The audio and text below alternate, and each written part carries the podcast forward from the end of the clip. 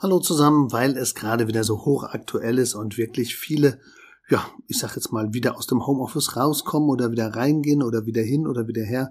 Es ist ja nicht wegzudenken. Homeoffice und ja auch Homeoffice und Schlaf.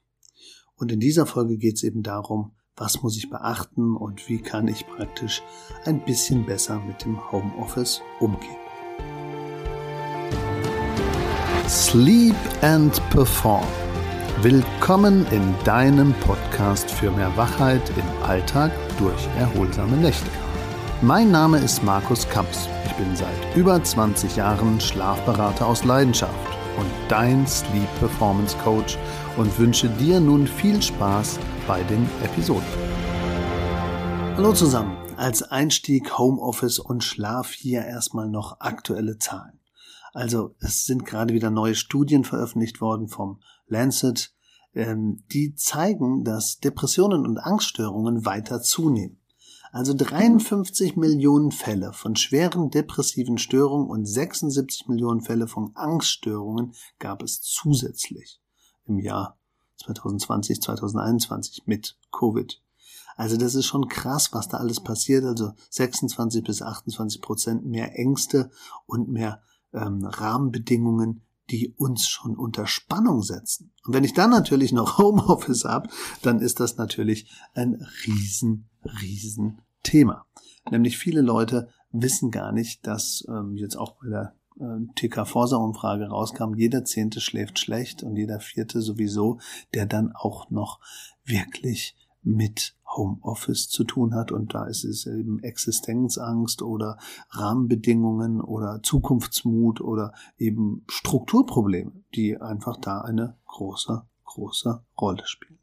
Wir selber haben auch mal eine Schlaftrendbefragung gemacht und da kam besonders heraus, dass gerade Frauen und Singles mehr betroffen sind von Vereinsamung und vom Loslassen. Und wenn die dann eben auch noch Homeoffice haben, dann leiden die mehr unter diesen Schlafbesonderheiten, insbesondere wenn ich dann auch mein Sportverhalten runterfahre und die Studie von uns zeigt, dass 50 Prozent weniger Sport gemacht haben. Und dann ist natürlich die Kopplung von Homeoffice, was dann vielleicht auch sogar Richtung Rückenschmerz geht, weil es auch eine psychische Komponente gibt, die sich dann verstärkt, einfach viel, viel größer.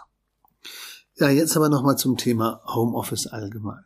Also was passiert denn da? Also in so einer Homeoffice-Situation, das kennt ja jeder, ähm, haben wir eben mehr Entscheidungen zu treffen.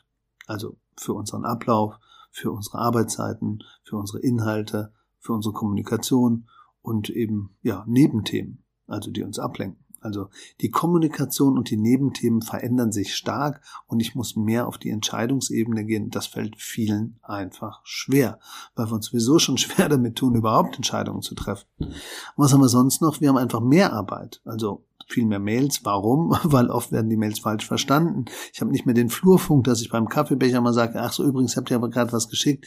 Ähm, das muss man halt so und so machen. Der Dieter hat angerufen oder was auch immer. Viele gehen sogar hinzu, dass es jetzt schon virtuelle Kaffeepausen gibt, um eben wieder diesen Austausch zu haben. Aber oft wird man eben falsch verstanden. Das bedeutet mehr Arbeit, das bedeutet mehr Entscheidungen und Kommunikation und die Belastung steigt. Also energielos für Familie und Beruf, aber ähm, sehr energievoll für seinen Job, ähm, wenn es dann passt, wenn ich es eben richtig mache. Also generell sollten Leute, die eben Homeoffice machen, unbedingt mehr rausgehen, mehr auf Ordnungsthemen achten und natürlich Licht und Natur ernst nehmen, also auch mal in den Wald spazieren gehen, weil es wirklich dann eine super Entkopplung ist, anstatt den ganzen Tag in der Bude zu hocken. Also Pausen generell auch einhalten und annehmen und auch wirklich leben. Ähm, also wirklich erleben und leben. Also man braucht diese Entspannung, die brauchen wir jetzt als Förderelement und wenn ich das nicht mache, dann wird es meistens extrem krass. Und das Wichtigste ist natürlich auch Grenzen zeigen bei sich und bei anderen. Das ist, glaube ich, vollkommen klar. Aber wenn wir da ein bisschen mehr ins Detail gehen, dann kann man das vielleicht noch mal ein bisschen besser verstehen und besser sehen. Also was brauchen wir unbedingt? Also als erstes brauchen wir einen festen Arbeitsplatz. Schlaf und Arbeitsplatz zu verbinden bringt die Gefahr, dass die mentale Trennung von Schlafen und Arbeiten immer wieder und immer wieder aufs Neue behindert wird. Ein separater fester Platz zum Arbeiten sollte möglichst helle Umgebung haben und natürlich ein bisschen bequem sein. Also verlockend ist sicherlich ins Bett zu hopfen mit dem Laptop, aber dann kriegt der, das Bett eine falsche Kopplung. Dann sagt das Bett, hier wird gearbeitet, hier wird nicht geschlafen. Also das gleiche gilt natürlich fürs Sofa. Wenn ich mich da so lümmel mit dem Laptop, dann kriegt nachher äh, der Sofa keinen Entspannungseffekt mehr, sondern einfach nur noch das Thema Arbeiten, Sofalehne, Nackenschmerz. Und das darf natürlich nicht sein. Also Berufs- und Privatleben muss getrennt werden. Und das hat natürlich auch mit Mitbewohnern zu tun oder mit der Wohnung insgesamt.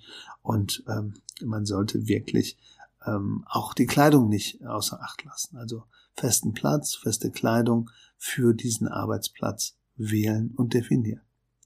Dann klar auch Routinen einüben, egal ob unterwegs oder zu Hause. Es empfiehlt sich immer Routinen zu entwickeln für die tägliche Bettzeit, aber eben auch für die Jobzeit, egal ob Jogginghose oder Hemd. Aber besser wäre natürlich schon auch Arbeitskleidung anzuziehen, damit ich einfach auch generell wieder fokussierter bin und dann eben auch meine richtigen Zeiten fürs Zubettgehen nutze, auch am Wochenende möglichst die Regelmäßigkeiten eben einhalten. Das wäre wichtig, damit ich da einfach besser in die Umsetzung komme. Und klar, was oft fehlt, ist bei den Routinen, egal ob Morgenroutine oder Abendroutine, dass wir feste Ernährungszeiten haben. Die fehlen komplett und das macht natürlich alles viel, viel schlimmer. Ähm, gerade Frühstücken am Morgen wäre toll, weil ansonsten verschiebe ich das, ich habe später Hunger, dann esse ich mittags nichts, dann verschiebe ich das wieder, dann esse ich abends ein bisschen mehr und dann kommt das praktisch wieder in die Nacht hinein und ich kann wieder nicht einschlafen, der Bauch ist voll. Also falsches Frühstücksverhalten kann Abendroutinen verschlimmern und auch die zu Bett oder auch das Einschlafen schädigen. Dann bitte der Austausch mit Kollegen. Bitte da achten, ähm, dass man Telefonanrufe macht oder sich verabredet oder die Online-Kaffeepause macht.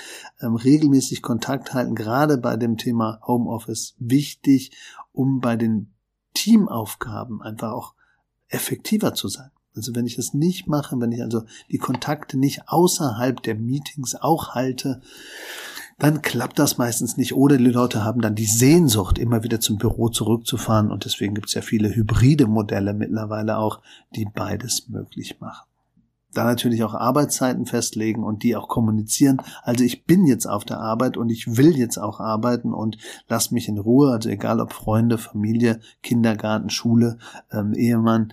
Man kann Arbeitszeiten und eben Freizeiten definieren und sollte die auch klar kommunizieren nach draußen also wie so ein Stundenplan vielleicht an den Kühlschrank heften, macht auf jeden Fall Sinn. Also kurze Zwischenzusammenfassung, die wichtigsten Sachen, also Take Home, feste Zeiten, fester Platz und feste Regeln. Das wäre der erste Block. Das zweite ist eben Nein ist Nein. Also Feierabend heißt auch Feierabend. Ich muss beim Homeoffice wirklich sagen, ähm, ja, man hat ja die Pendelzeit gewonnen, aber man arbeitet dann manchmal mehr und man arbeitet auch zu anderen Zeiten mehr und ähm, das macht einfach dann irgendwann keinen Sinn. Ich muss eben aufpassen, dass ich nicht in so ein falsches Ritual hineinhüpfe und dann die E-Mails noch im Bett checke und dann Lichtkopplung habe und ähm, ich habe gar keine Entkopplung mehr. Also hier wirklich, nein ist nein, Feierabend ist Feierabend, das macht wirklich Sinn.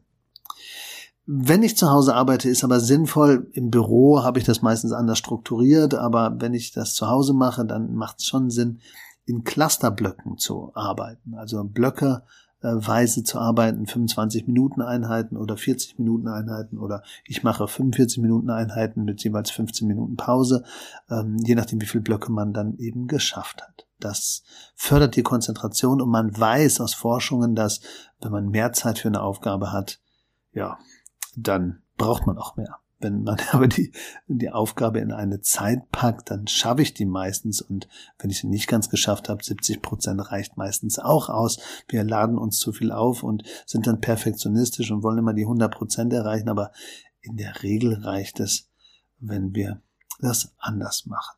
Und ja klar, gerade auch Mittagspause einhalten wäre natürlich toll. Und ein bisschen Bewegung und Sauerstoff wäre mit einem Spaziergang natürlich ideal. Aber was man auf jeden Fall meiden sollte, wäre eben Ablenkung mit parallel Musik hören oder eben Hausarbeit oder jemand raucht da noch stark oder äh, es gibt zu große andere Licht- und Lärmeinflüsse oder das Handy, was ständig daddelt oder dass ich den Fernseher laufen lasse. Das meint man, dass man das gut verkraftet, aber in Wirklichkeit ist das ja jedem klar, dass Licht, Lärm und andere Ablenkungen vermieden werden sollen. Und dann das Wichtigste sicherlich, sich selber einen Zeitplan machen.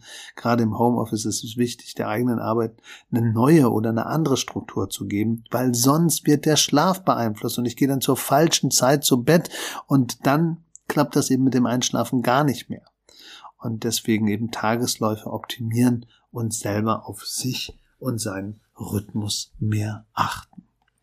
Also die schlimmsten No-Gos sind sicherlich, wenn ich am Abend auf der Couch noch weiter mit dem Laptop arbeite, wenn ich im Bett arbeite und wenn ich nachts mich mit Lichtimpulsen noch weiter vom Rhythmus chronobiologisch entferne und verschiebe und dann einfach Homeoffice nicht mehr die schönen Eigenschaften hat, sondern eben weil ich keine Rhythmuskontrolle, keine Ernährungszeiten, keine Lichtzeiten habe, ähm, jetzt einfach nicht das positive, flexible nutzen kann, sondern mich selber sehr unflexibel, unregelmäßig, immer wieder neu ähm, takten muss. Und das mag unser Körper nicht. Unser Körper mag Routinen, aber deswegen braucht es eben dieses Feierabend machen, Pausen und Planung.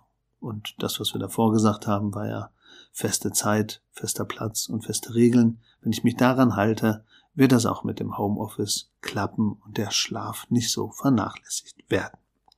Also an der Stelle auch danke an den Teilnehmer, der uns dieses Wunschthema geschickt hat. Wenn auch ihr mal ein besonderes Wunschthema habt, was ihr besprechen wollt, meldet euch oder falls ihr mal ein individuelles Schlafcoaching wollt, meldet euch auch. In dem Sinne kann ich nur sagen, Homeoffice kann Spaß machen, wenn wir die richtigen Regeln befolgen und in dem Sinne allzeit guten Schlaf, euer Markus Kamps.